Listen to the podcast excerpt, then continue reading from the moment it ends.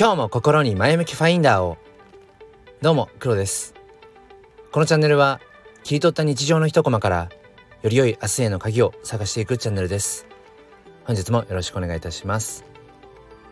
今これ撮ってるのは夕方ですね。うん。あのーまあ、ちょっとね話したいことがありまして収録をしています。まあタイトルはセルフカストディしてますかっていう、うん、まあこれセルフカストディという言葉を知らなければ全く何の話っていう感じでとりあえずあの再生をしている方がほぼほぼなんじゃないかなと思いますが、まあ、セルフカストディのうんま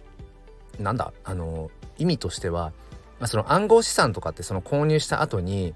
こうきちんとこうウォレットを用意まあウォレットはそもそも必要だからなんか別のウォレットを用意したりだとかして、まあ、保管すること、まあ、そういったことを、えー、セルフカストディって言ったりします。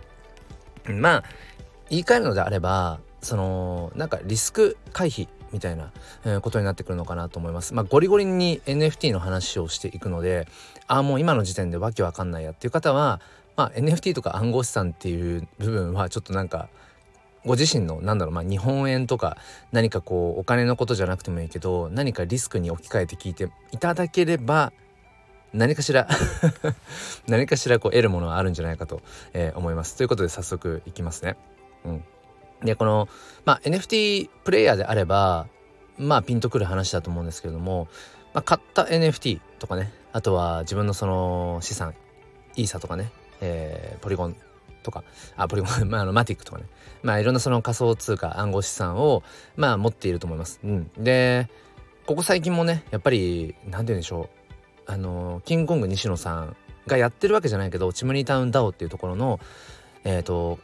管理してる人の、えーと、アカウントがこう乗っ取られて、うん、なんかその結果的にいろいろとこう詐欺被害が起きてしまった。うん、本当に何十万円っていう NFT が抜き取られちゃったなんていう方が、えー、出てしまったりだとか本当にその詐欺に引っかかってしまって、えー、自分の NFT とか資産ってものを失うっていうことがまあ後を絶たないんですね。うん、で、まあ、僕自身今までそうですね偽物の NFT を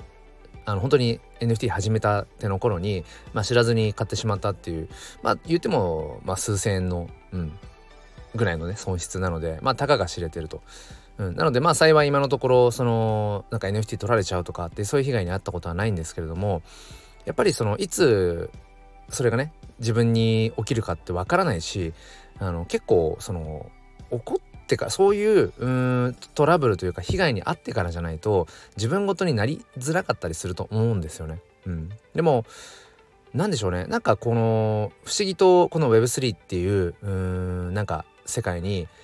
触れていると何て言うんでしょうね。やれることはなんかどんどんやっていきたいっていう気持ちに僕はなって割とこう NFT 始めてうん間もなくですね。えっ、とハードウェアウォレットっていうものを、えー、準備しました。あとは、えーと、イーサリアムネームサービスっていうものも、えー、用意をしました、まあ、イーサリアムネームサービスっていうのは、えーと、仮想通貨ウォレット、まあ、メタマスクウォレットとかの、えーと、番号ですね。42桁からなるあの 0x から始まる。42桁の、まあ、数字ですね、うん、で、えーとまあ、セルフゴックスとか、ね、言いますけど間違えてその例えば自分がウォレットを2つ持ってるとしてウォレット A からウォレット B に送る時にそのウォレットのアドレスを間違えてしまって全然違う人に、うん、暗号資産送っちゃったとか 全然知らない人に NFT 送っちゃったとかっていう、まあ、そういうのをセルフゴックスっていう、うん、まあもう自分の送送信ミスというか送金ミスで失うみたいなことをセルフゴックスっていうんですけどまあ、それもやっぱり怖いなと思ったしだからまずはやっぱりそのイーサリアムネームサービス、えー、そのウォレットアドレス42桁をなんか簡易的なものになんとかかんとかドットイーサドット ETH っていうふうにまあ簡略化できるんですね。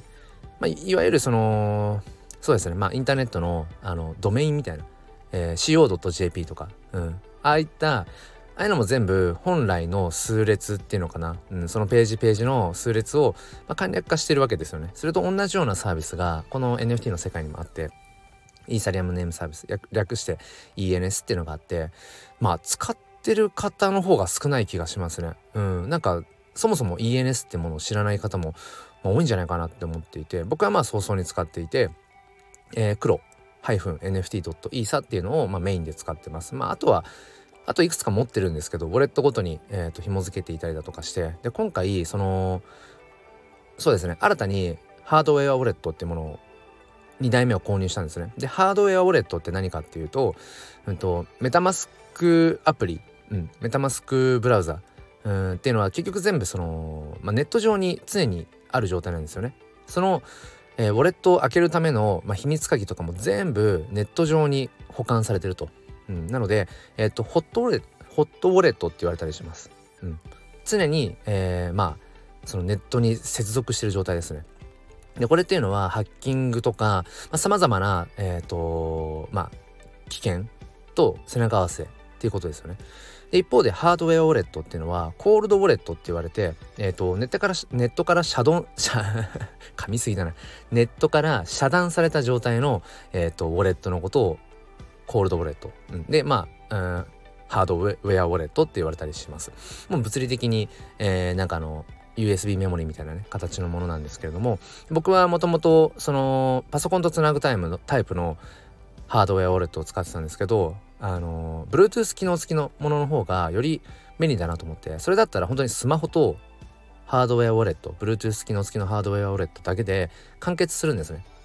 で本当にもう出先とかでもどこでも、えー、だから機動性に優れていると。うん、だからその組み合わせに、えー、最近変えたんですけれども、まあ、改めてその自分の持っている NFT 本当にうん十万円するようなものとかも最近増えてきたのでまあそれをその、えー、安全基本的に安全とされているそのハードウェアウォレットの方にバンバン送っていってるんですけども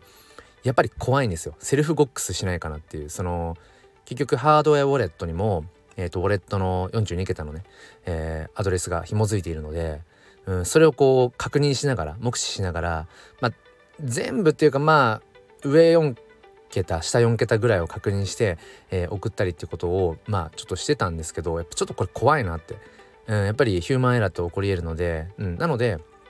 えーと、ハードウェアウォレットの方にも、えー、ENS イーサリアムネームサービスを紐付けてハードウェアウォレットの、えーとウォレットアドレスを簡略化しようと。もう絶対まあ間違いないというかあの自分で手入力する時も、まあ、簡単な、あのー、ENS にしようと思って。でこのイーサリアムネームサービスって一つこうドメイン取得するとそのドメインのサブドメインってものが取得できるんですね。なのでさっき言ったメインで使ってる ENS の黒 -nft.isa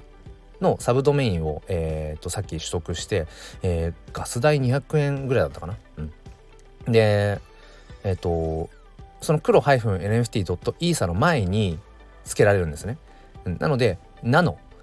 ドット黒 -nft.isa っていうサブドメインを取得してそのサブドメインを、えーと、その Bluetooth 機能付きのハードウェアウォレットの方に先ほど紐付けました。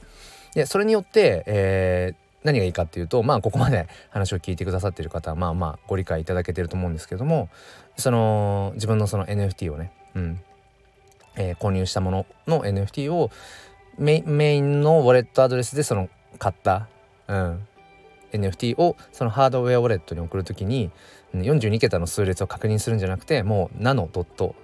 黒 -nft.isa、うん、っていう、えーまあ、簡略化したものに、え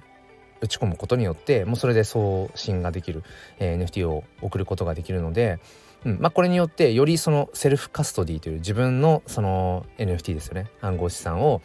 きちんと自分でその管理をしていく、まあ、要はリスク回避っていうことにあのよりつながりやすくなったなってことを思っていて、まあ、現時点で、まあ、いわ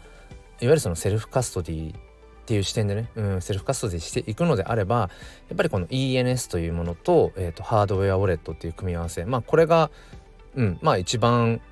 安全というか、うん、確実なんじゃないかなって。今できる方法としては、うんまあ、ベストな組み合わせなんじゃないかなってことを、えー、思っていますという話がしたかったんです。ここまで聞いてくださった方がどれぐらいいるのか分かりませんが、えー、もしその ENS というね、うん、サービスを使ってないよっていう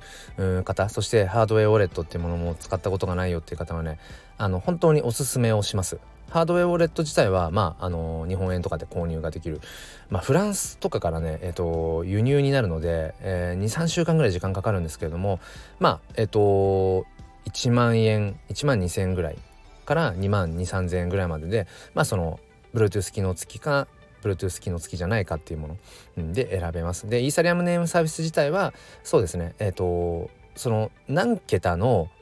文字によってっていうので値段が変わってきます。えー、まあなんかサブスクみたいな感じで、うん、まあ1年契約とか5年契約10年契約。まあ短いものだと本当に1ヶ月未満とかから契約ができるんですけれども、